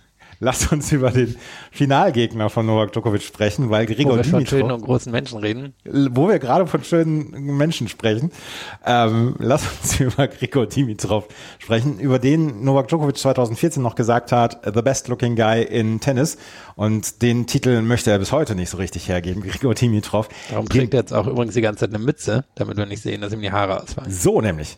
Grigor Dimitrov erlebt aber sportlich gesehen ein letztes halbes Jahr der allerersten Güte. Er hat Leute geschlagen wie Carlos Alcaraz, er hat Leute geschlagen wie Stefanos Tsitsipas bei diesem Turnier, er hat auch äh, Daniel Medvedev geschlagen. Und Dimitrov ist in einer absoluten Topform. Erste Runde gegen Lorenzo Musetti in drei Sätzen. Musetti ist ein bisschen schwankend, aber trotzdem den zu besiegen auf Hartplatz ist eine gute Leistung. Dann Daniel Medvedev, 6-3, 6-7, 7-6. Vielleicht das beste Matches, Match dieses Turniers. Medvedev hat sich hinterher mit dem Mittelfinger verabschiedet vom Publikum, äh, wo er gesagt hat, nee, ich habe nur nach meinen Nägeln geguckt. Ähm, dann gewinnt er gegen Alexander Bublik 6-2, 6-2, morgens um 11, wo Bublik gesagt hat, ich, ich kann so früh noch nicht spielen. Dann beendet er die Träume von Hubert Hurkacz bei den ATP Finals dabei zu sein. 6-1, 4-6, 6-4 und dann gewinnt er gegen Stefanos Tsitsipas ein fantastisches Match mit 6-3, 6-7, 7-6. Verliert dann gegen Novak Djokovic, hatte hinterher Tränen in den Augen, weil er gedacht hat, na, vielleicht komme ich nicht so schnell nochmal ran an ein Tausender Finale. Er musste dann die Stärke von Novak Djokovic eingestehen. Aber was für ein letztes halbes Jahr von Dimitrov und vor allen Dingen was für eine Woche von ihm. Ja, wirklich beeindruckend. Wir hatten ja schon über ihn gesprochen. In Shanghai müsste es gewesen ja. sein. Da mhm. war er schon im Halbfinale gewesen. Hier jetzt im Finale ist auch, ich hatte gedacht, er hätte mehr, mehr Finals beim Masters Turnier gespielt, aber war gerade mal der dritte, das dritte Finale bei einem Masters Turnier, plus eben damals, als er das Jahresendturnier gewonnen hat. Und man muss sagen, es sieht im Moment wirklich gut und konzentriert aus. Er ist natürlich nicht mehr so super athletisch, wie er einst war. Ähm, für ihn, glaube ich, Fluch und Segen, weil er ja dann sich doch ein bisschen zu sehr auf die Defensive verlassen hat, weil er einfach alles, alles aus der Defensive rausbekommen hat. Da fehlt vielleicht mittlerweile ein klein bisschen was. Aber ich fand ihn jetzt gerade in der Rückhand sehr stabil. Also ähm, Topspin, Rückhand ist immer noch nicht seine große Stärke, aber der Slice ist wahrscheinlich einer der besseren auf der Tour, vielleicht sogar mittlerweile der beste. Und ähm, das fand ich schon schon eine sehr runde Leistung. Und was dann dazu gekommen ist, was ihm ja auch, auch sage ich mal, im, in der ersten Hälfte der zweiten Hälfte des Jahres gefehlt hat, waren die großen Siege. Aber jetzt hat er Alcaraz besiegt, jetzt hat er Tsitsipas besiegt, jetzt hat er Medvedev besiegt. Waren alles ähm, enge, gute Matches, wo er dann am Ende ähm, rausgekommen ist. Und er gehört mittlerweile wirklich zu den Veteranen in den, in den Top 20, Top 30 der Tour. Ist jetzt die Frage natürlich, wie lang kann das noch weitergehen? Aber ich denke, ein Besuch in den Top 10 ist drin. Der, der, der eine Grand Slam Titel, der wird es wahrscheinlich nicht mehr werden. Aber ich finde, da hat er jetzt nochmal, nachdem es so ein bisschen, ja, schien, als wenn es fast auslaufen würde, hat er jetzt aber hier nochmal für, für echt nochmal ein Ausrufezeichen gesorgt.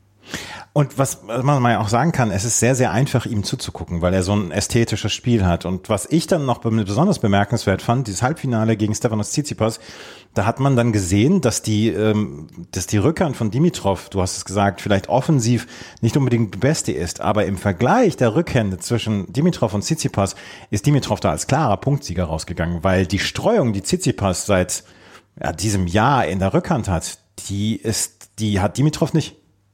Und er hat den Slice. Der hat den Slice. Und ähm, Tsitsipas hat, glaube ich, mehr Potenzial in der Rückhand, ähm, hat es aber noch nicht ausgeschöpft. Und Dimitrov, habe ich das Gefühl, hat jetzt hier wahrscheinlich das Maximum rausgeholt. Vielleicht gelingt ihm irgendwie noch, dass er, dass er eine bessere Topspin-Rückhand bekommt oder noch besser die Linie entlang wird. Ich glaube es allerdings nicht, ähm, weil er wahrscheinlich am Ende wie auch Tsitsipas am liebsten über die Vorhand spielt. Nur da, da ist er Maximum dran. Und das ist Tsitsipas nicht. Und da hast recht, das hat man im Halbfinale gesehen. Tsitsipas hat natürlich die, die bessere Vorhand, ist der explosivere, athletischere Spieler zu diesem Zeitpunkt. Aber ähm, auf der Rückhand war Dimitrov hier der, der bessere.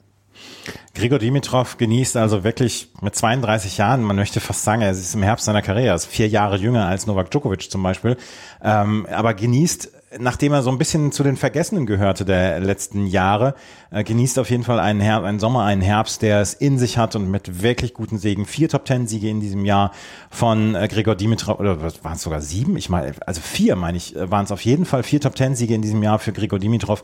Und das ist eine richtig, richtig starke Saison. Am Ende im Finale hatte er keine Chance gegen Novak Djokovic. Er hat es versucht, aber Novak Djokovic lässt sich durch einen Slice natürlich überhaupt nicht aus der Ruhe bringen, kann selber den, den Gegenslice ansetzen und dann gab es zwischendurch diese Slice-Rückhand-Duelle, die hat allerdings fast alle dann Novak Djokovic gewonnen. Im Halbfinale besiegte Grigor Dimitrov Stefanos Tsitsipas und Tsitsipas, der sich vorher schon qualifiziert hatte für die ATP Finals, brauchte allerdings mal so wieder so ein, so ein Ausrufezeichen-Turnier, hatte ich das Gefühl. Gegen Felix Auger-Aliassime in der ersten Runde 6-3, 7-6. Dann gegen Alexander Zverev, gegen einen müden Alexander Zverev 7-6, 6-4, aber der liegt ihm sowieso. Und dann gegen Karen Ratschanov 6-3, 6-4 gewonnen. Gegen Dimitrov war er knapp dran, hätte das Spiel auch gewinnen können. Aber das war mal wieder so ein kleines positives Ausrufezeichen von Tsitsipas, der in den letzten Wochen und Monaten viele Niederlagen hatte, wo man zwischendurch sich so ein bisschen am Kopf gekratzt hat. Ja, und wie Zverev auch nicht der große Top-Ten-Künstler in diesem Jahr. Ich mhm. meine, jetzt für ihn war es der erste Top-Ten-Sieg. Das ne? war gegen Zverev, genau.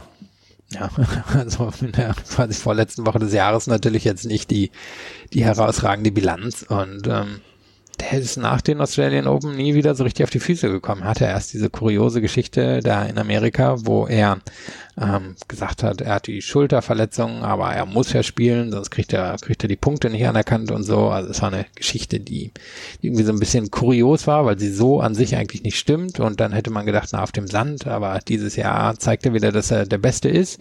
Und auch da ist er nie so richtig in Form gekommen. Er hat ein gutes Wimbledon gehabt, aber dann auf den Hardcourts in den USA auch nicht so richtig. Also der, der hat sich durch die Saison geschleppt und man muss sagen, der ist auch irgendwie stagniert. Also da, da ist irgendwie nicht so das Herausragende passiert. Wir haben schon über die Rückhand gesprochen. Die Vorhand ist natürlich überragend. Ähm, ich denke, der Aufschlag könnte eigentlich noch besser werden. Das Netzspiel könnte noch besser werden. Also der, der ähm, ja, ist irgendwo stehen geblieben. Kann natürlich trotzdem reichen. Jetzt, wenn es zum Beispiel ähm, in Turin so schnell sein wird, wie man annehmen kann nach den letzten Jahren, dann kann ich mir vorstellen, dass ihm das liegt. Ähm, aber kann auch sein, dass der jetzt ein, zwei Jahre noch auf dieser Position bleibt. Ich bin, bin total gespannt. Wahrscheinlich einer der interessantesten Spieler fürs nächste Jahr. Macht er den Sprung oder bleibt er jetzt halt irgendwie so die Nummer fünf bis sieben in der Welt? Die, die Frage stelle ich mir auch, weil ähm, es ist ja so ein bisschen, also zwischen ihm und Alexander Zverev gibt es ja sehr viele Parallelen. Unter anderem dann auch, dass sie vom Vater trainiert werden, dass sie es dann mit anderen Coaches versucht haben. Er in diesem Fall mit Marc Philippussis, dann aber wieder zurückgegangen ist zu seinem eigenen Vater und dass man, dass man da immer so ein bisschen das Gefühl hat bei beiden, dass sie nicht aus dieser Komfortzone raus wollen der eigenen Familie und dass sie nicht vielleicht von einem Trainer gechallenged werden wollen. Bei Zverev haben wir das ja sehr prominent dann in den letzten Jahren gesehen. Und da bin ich auch sehr gespannt, ob er dann auch äh, die Möglichkeit findet oder die die, die, ja, also die, die Gelegenheit findet, seine Schwächen, die er ausdrücklich hat auf der Rückhand, dass er die ausmerzen kann, weil es gibt immer wieder äh, Spieler in den letzten Jahrzehnten, die eine besondere Schwäche mit einem neuen Trainer ausgemerzt haben. Als wir das mit Federer gesehen haben und seiner Rückhand, der gegen Nadal auf verlorenem Posten stand. Er hat mit Ivan Lubicic dann äh, trainiert. Äh, von, mit, mit dem hat er dann seine größten Höhen erreicht. Novak Djokovic hat Marian Weider gehabt, dann Boris Becker gehabt. Jetzt hat er Goran Ivanisevic. Also sie haben sich ja immer mal wieder neue Impulse geholt. Und das vermisse ich bei Zverev wie bei Tsitsipas. Ja, ähm, man kann sagen, eigentlich haben sie ungefähr das Niveau gehalten, was sie so vor genau. fünf Jahren erreicht haben. Und das ist aber im Tennis einfach so, die Spitze entwickelt sich immer weiter. Das sehen wir. Und ähm, sie entwickelt sich sowieso generell weiter, weil Sport immer besser wird in seiner Ausführung, aber häufig auch diejenigen, die wirklich oben sind, entwickeln sich immer weiter. Und ähm, mein, was Djokovic allein in den letzten Jahren zugelegt hat. Mhm. Ähm, Medvedev, muss man sagen, der sich stabilisiert hat, der auch noch ein, zwei Sachen machen kann, aber der, der wirklich nochmal einen Schritt geschafft hat. Und ähm, das haben die anderen beiden aus seiner Generation nicht. Ist tatsächlich so. Stefanos Tsitsipas im Halbfinale ausgeschieden, genauso wie Andrei Rublev. Und bei dem haben wir eine Weiterentwicklung in den letzten Jahren erlebt. Wie haben wir über seine Rückhand ja, geschimpft, in Anführungsstrichen. Aber er hat seine Rückhand deutlich weiterentwickelt und ist inzwischen ein sehr, sehr gern gesehener Gast in den späten Runden von Masters 1000 oder Grand Slam Turnieren. Hier hat er das Halbfinale erreicht, nachdem er vielleicht nicht unbedingt das allerschärfste Programm äh, bewältigt hat. Yoshihito Nishioka, äh, Botik van der Sansrolp, Alex de Menor und am Ende im Halbfinale gegen Novak Djokovic war er ganz knapp dran. Das sind diese Siege, die ihm jetzt noch fehlen. Aber Andrei Rublev hat sich inzwischen zu einem derart äh, zuverlässigen Spieler entwickelt, der in die späten Runden reinkommt, ähm, dass man da sagen muss, diese Entwicklung ist wirklich mit Augen zu verfolgen gewesen in den letzten zwei Jahren.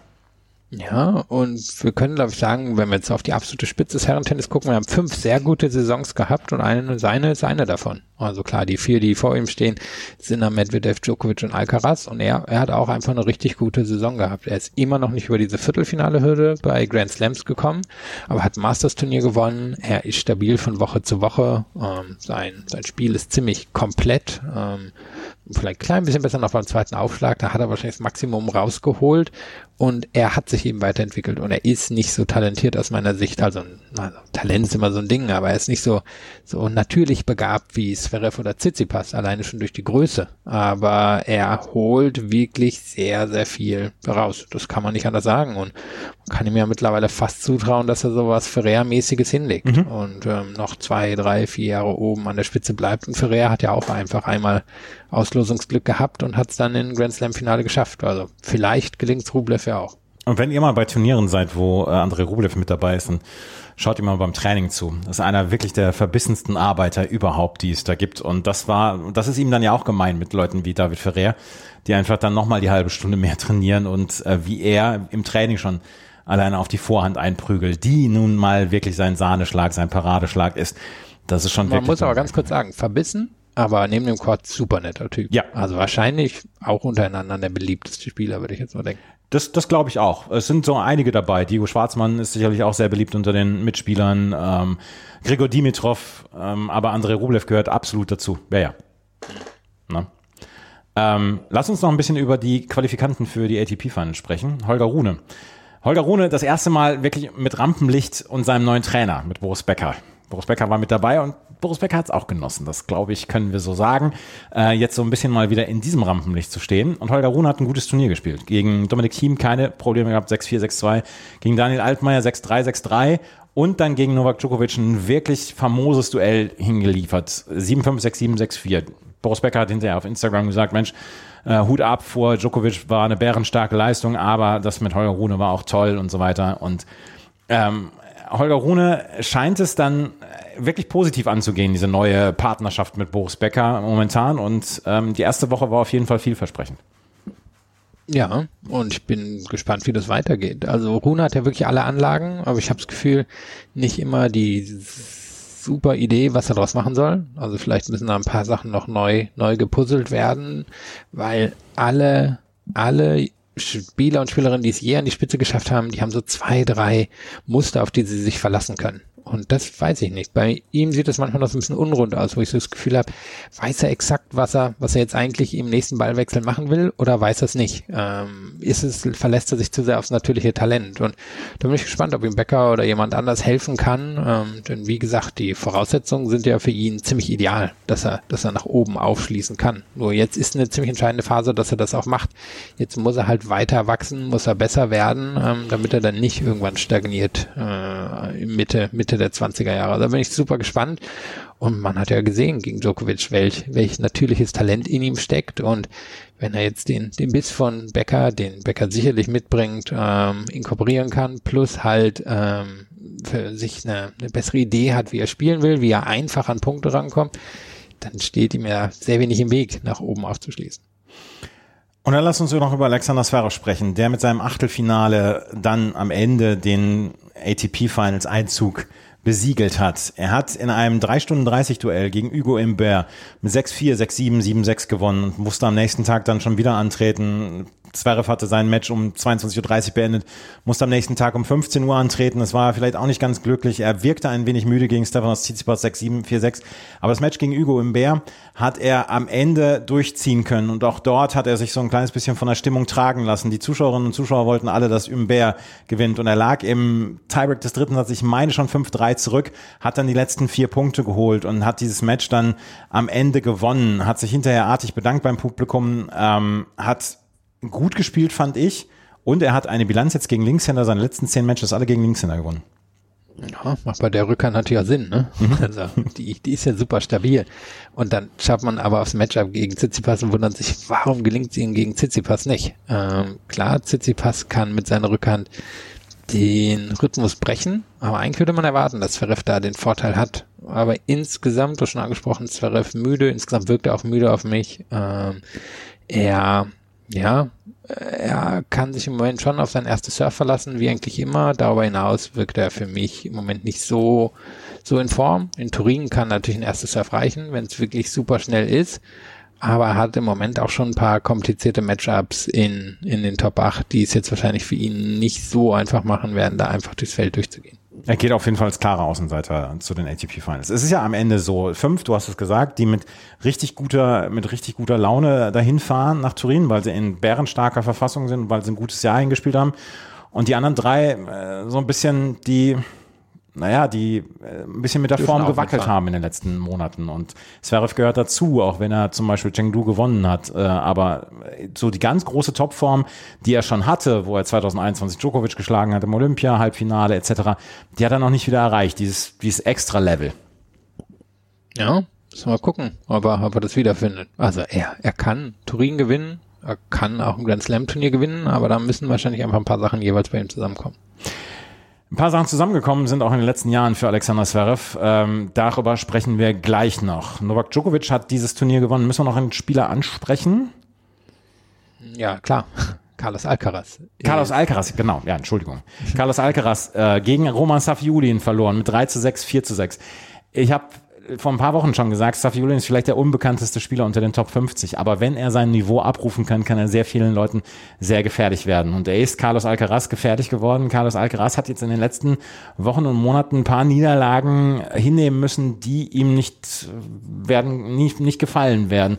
Und vielleicht ist dieses ich will so gut wie Djokovic sein und ich will ihn immer schlagen. Vielleicht hat er da abseits des Weges so ein bisschen na, den Weg verloren, wie man, wie man erstmal die Grundaufgaben, die Grundrechenarten beherrscht. Möglich. Also ich würde auch sagen, er ist kein richtig guter Hallenspieler bisher. Ähm, Es gab einen anderen Spanier, der konnte das auch nicht so richtig gut. Ja, und da, da, also auch wenn sie jetzt nicht so super ähnlichen Spielstil haben, liegt es da ein bisschen auf der Hand. Müssen natürlich auch sagen, beide haben jetzt im Vergleich zu, zu den anderen an der Spitze halt keinen überragenden Aufschlag. Also Alcaraz kann sich nicht auf einen überragenden Aufschlag verlassen. Und den besten Aufschlag, den er jetzt wahrscheinlich hat, äh, wenn man es jetzt einfach so, so vergleicht, dann ist es sein Kickaufschlag. Und der bringt natürlich in der Halle jetzt nicht so viel. Der ist auf Sand halt super wichtig. Aber in der Halle macht er keinen großen Unterschied. Und hier hat man gesehen, Safiulin, der natürlich sehr früh die Bälle nimmt, der geht dann halt rein und ähm, ist so ein Aufschlag zum Frühstück. Also ich glaube, das ist ein großer Faktor, dass ihm das fehlt. Und da bin ich jetzt gespannt, wie viel besser er da in Turin sein kann ähm, oder ob sich da wirklich zeigt, der Aufschlag reicht nicht, ähm, um in solchen Bedingungen mitzuhalten. Und das andere scheint wirklich zu sein, dass ihm so ein bisschen die, die Energie ausgegangen ist. Das haben wir häufig bei Nadal auch gesehen. Nach den US Open war, war nicht Schluss, Schluss, also dass er nicht angetreten ist, aber es war mental und körperlich häufig Schluss. Und ähm, ja, so wirkt es jetzt im Moment. Aber ich würde vermuten, er nimmt sich wieder die lange Pause und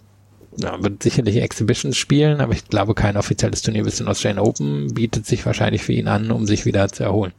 Safiulin hat dann in der nächsten Runde gegen Karen Ratschanov verloren, aber der bereitet einigen wirklich großen Spielern ein großes Kopfzerbrechen. Ja, da kann Alter auch ordentlich auf den Ball draufhauen. ne? Also, ähm, wahrscheinlich wird er jetzt nie an die absolute Weltranglistenspitze kommen, aber hier ist er jetzt noch als Qualifier rein. Ich denke, so lange sehen wir das jetzt nicht mehr bei Masters-Turnieren, dass er, dass er das wird machen müssen. Ja, und Tellen Griegsbo übrigens, die Leistung gegen Novak Djokovic, die hat mich sehr beeindruckt. Ja, sowieso. Äh, Jetzt habe ich das Race gerade nicht offen, aber ich meine, Top Ist 20. Top 20, ja, ja. Ja, schon erstaunlich. 21 wird er jetzt am Ende des Jahres wahrscheinlich sein. Das ist natürlich eine erstaunliche Leistung. Äh, absolut. Und äh, das ist auch wirklich so auf, auf ganz gleisen Sohlen, wie er die Top 21 oder Top 22 erreicht Ja, hat. der war ja wirklich ein Challenger-Spieler. Ne? Ja. Das ist nicht so ein Challenger-Spieler, der sich dann mal eine Saison in den Top 50 gehalten hat, sondern der hat sich da oben ins festgesetzt. Tellen Griegspoor also gegen Novak Djokovic äh, knapp ausgeschieden. Novak Djokovic hat dieses Turnier gewonnen. Das Doppelturnier, das haben dann äh, Santiago González und Edouard Roger Vasselin gewonnen im Finale gegen Rohan Bapana und Matthew Apton. Die beiden sind auch bei den ATP Finals dabei. Kevin Krawitz, Tim Pütz haben es nicht geschafft, sind nur auf Platz 13 im Race to Turin gewesen. Auf Platz 8 ähm, Nathaniel Lemons und äh, Jackson Withrow sind auch nicht dabei, weil nämlich Rinky Hijikata und Jason Kubler die Australian Open gewonnen haben und dann nicht aus den Top 20 des Race rausgefallen sind. Deswegen ist ihnen dieser Startplatz zugesichert worden und deswegen sind sie am Ende dann auch bei den ATP Finals dabei. Wir hoffen, dass sie gesund sind, weil gerade Jason Kubler hat in den letzten Monaten quasi gar nicht mehr gespielt wegen Verletzung. Rinky Hijikata ist dabei und ähm, wir hoffen, dass Hijikata Kubler dann auch dabei sein werden. Wenn wir uns gleich wieder hören, dann werden wir noch über ein paar News der Woche sprechen. Belinda Bencic, unser Standard Wimbledon Finaltipp ist schwanger und wird nächstes Jahr nicht in Wimbledon dabei sein.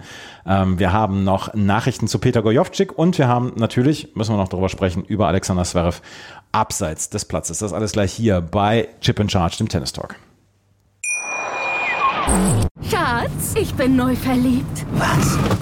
Da drüben. Das ist er. Aber das ist ein Auto. Ja, eben. Mit ihm habe ich alles richtig gemacht. Wunschauto einfach kaufen, verkaufen oder leasen. Bei Autoscout24. Alles richtig gemacht. Wie baut man eine harmonische Beziehung zu seinem Hund auf? Puh, gar nicht so leicht. Und deshalb frage ich nach, wie es anderen Hundeeltern gelingt, beziehungsweise wie die daran arbeiten. Bei Iswas Dog reden wir dann drüber. Alle 14 Tage neu mit mir, Malte Asmus und unserer Expertin für eine harmonische Mensch-Hund-Beziehung, Melanie Lippisch. Ist was, Dog? Mit Malte Asmus. Überall, wo es Podcasts gibt.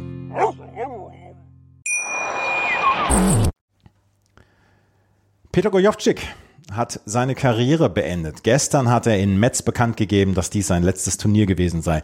Warum Metz?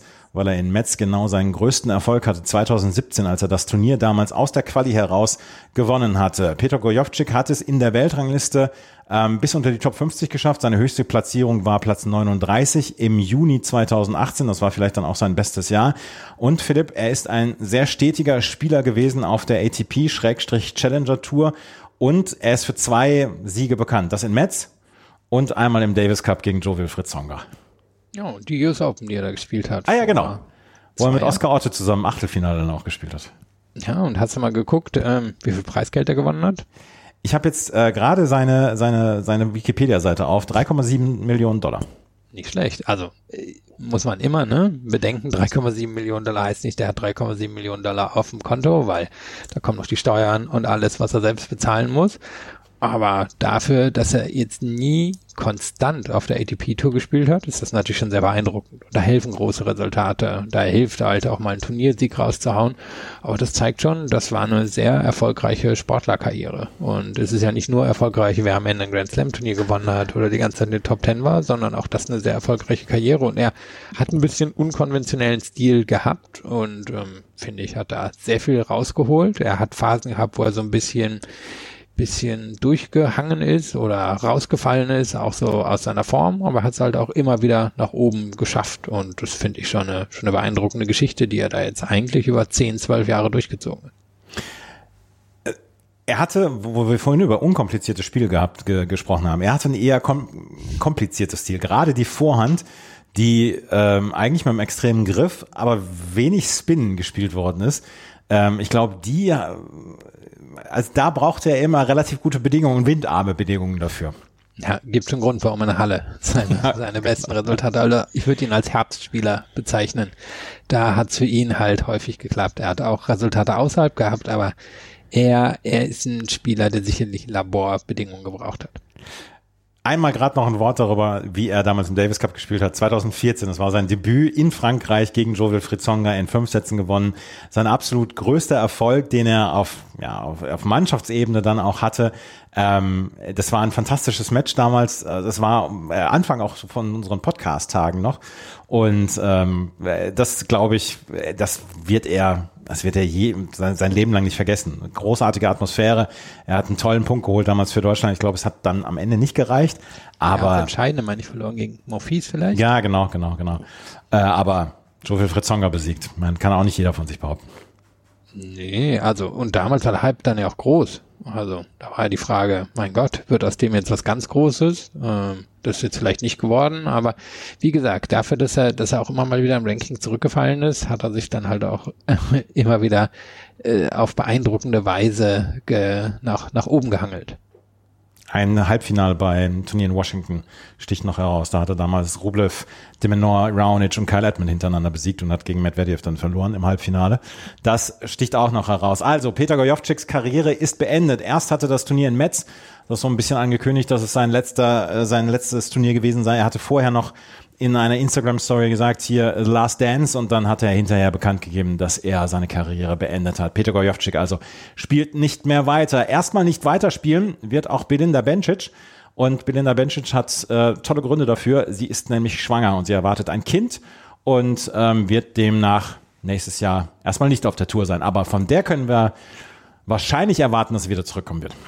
Ja, ähm, Kind soll, meine ich, im Spätfrühling geboren werden stand mhm. in der Schweizer Presse. Ich hoffe, es war jetzt nicht der frühe Frühling, es war auf jeden Fall der Frühling. Ähm, da da wirds Kind erwartet und ähm, ist natürlich für sie eine sehr tolle Geschichte. Hatte sie ja auch immer mal wieder so so erwähnt, dass sie sich das vorstellen kann und sie ist ja wirklich jung genug, als dass sie nochmal zurückkommen wird und dürfen nicht vergessen, ist die, die Olympiasiegerin. Mal mhm. gucken, ob sie dann nächstes Jahr bei den Olympischen Spielen antritt oder eher nicht. Ähm, da, da müsste es alles schon sehr schnell gehen, aber einen riesigen Karriereerfolg hat sie schon gehabt und jetzt hat sie natürlich noch eine, eine tolle private Geschichte.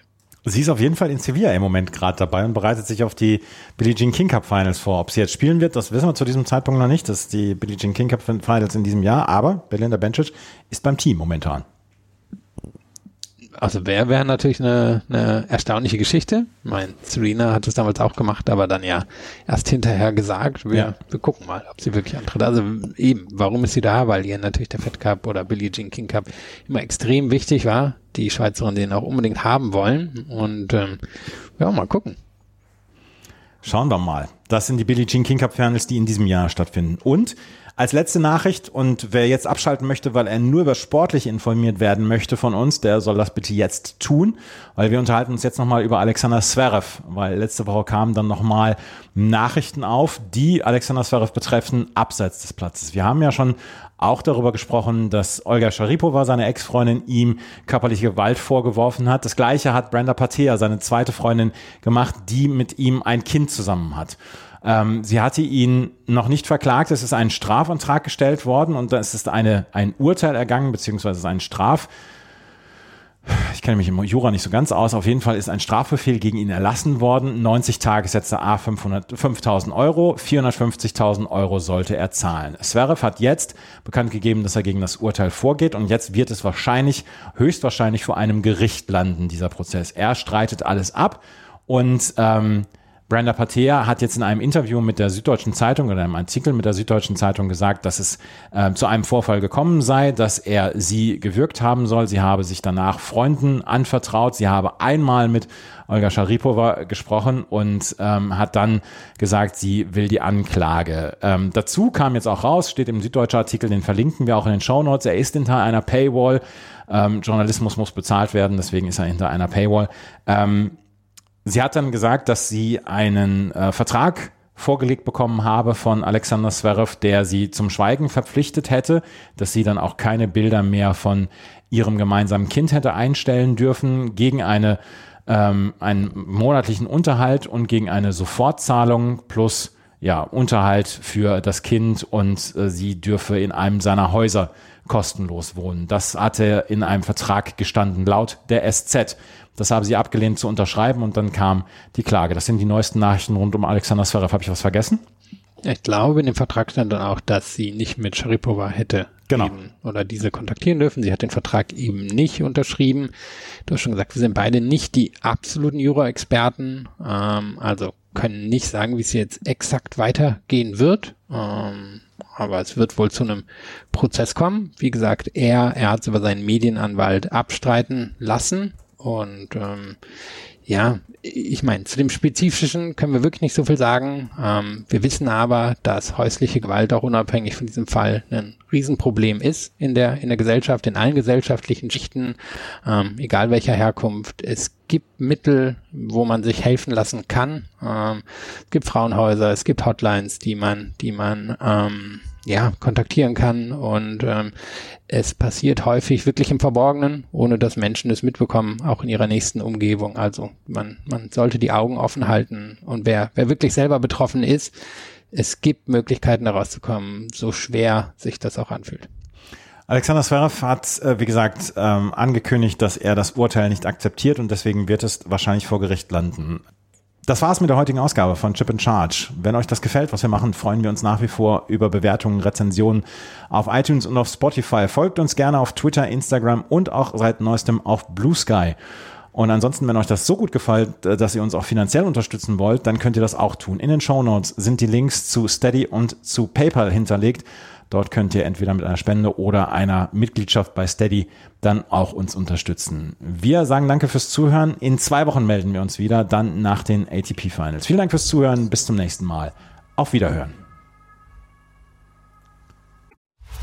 Chip and Charge. Der Tennis-Podcast mit Andreas Thies und Philipp Joubert.